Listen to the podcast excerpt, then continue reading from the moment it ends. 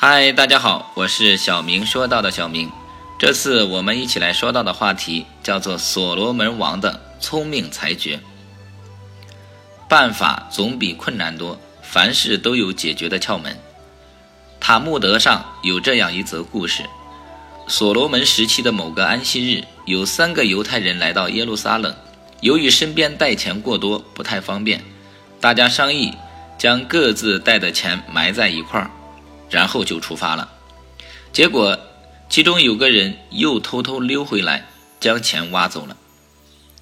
第二天，大家发现钱被盗了，便猜想一定是自己人所为，但又没有证据证明是哪一个人所为。于是三人便一起去素以断案英明闻名的所罗王那里请求仲裁。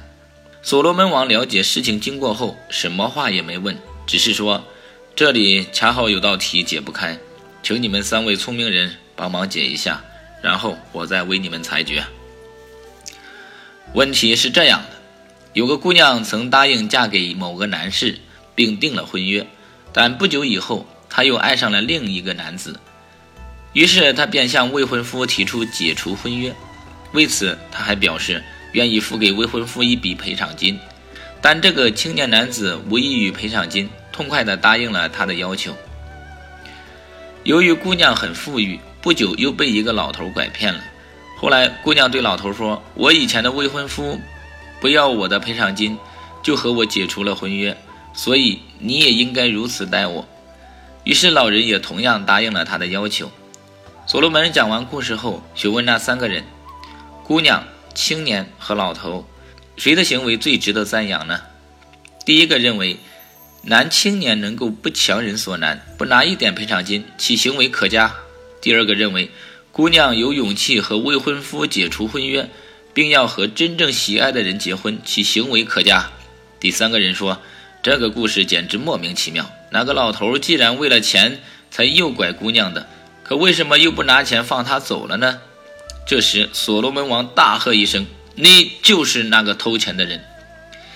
然后他才解释道。你们两人关心的是故事中人物的爱情和个性，而你却只想到钱，你肯定是小偷。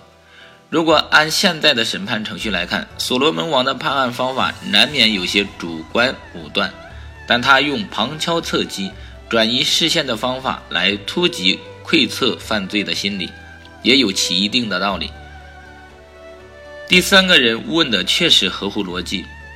但所罗门王正是借悖拗来洞察人的心理，那两个人都被故事转移了视线，说明其心里很坦然，唯独第三个人却只注意钱，这岂不是和偷钱有关系呢？解决问题的时候，思路必须灵活。